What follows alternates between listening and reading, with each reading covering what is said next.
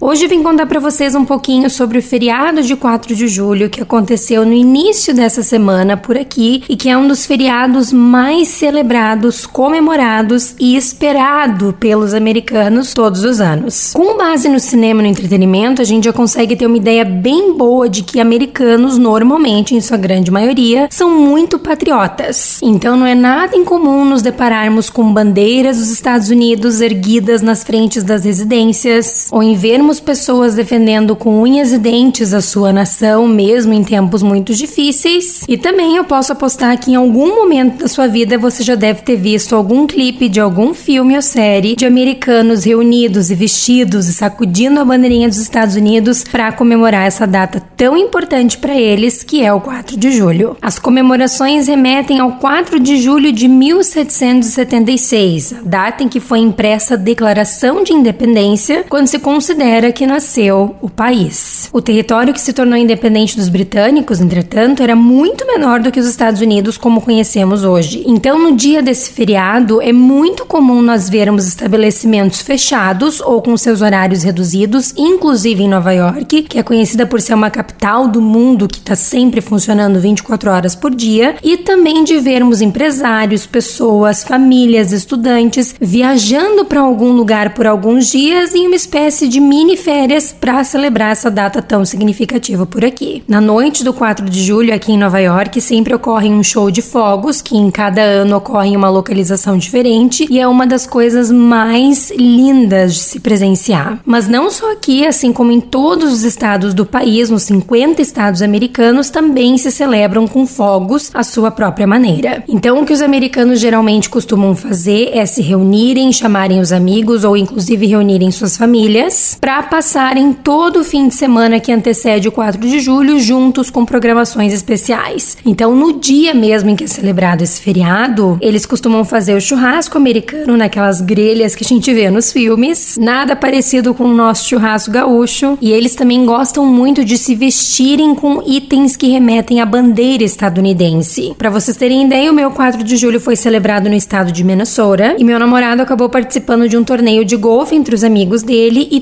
toda a roupa que ele vestiu nesse dia, da cabeça aos pés, continha itens da bandeira dos Estados Unidos. Ele, inclusive, foi eleito mais bem vestido desse torneio, ganhando uma rodada de graça para jogar golfe nesse estabelecimento. Após a partida, nós fomos na casa de um dos amigos dele e a primeira coisa que todo mundo diz um pro outro é Happy 4th of July. Então é realmente uma data muito festiva, onde as pessoas se encontram muito alegres e firmando o orgulho que elas sentem da nação em que elas vivem. Então, biscoitos decorados, a bandeira erguida com muito mais fervor e por aí vai, são alguns dos exemplos bem marcantes que eu sempre vejo no 4 de julho por aqui. Então é realmente muito interessante me ver inserida em uma cultura tão patriota quanto a americana e de encarar e entender o que é conviver com um povo que tem orgulho e que veste a camisa para sempre stand up, ou seja, bater no peito e se erguer pela sua nação. Deixo registrado meu convite para que vocês me acompanhem no Instagram,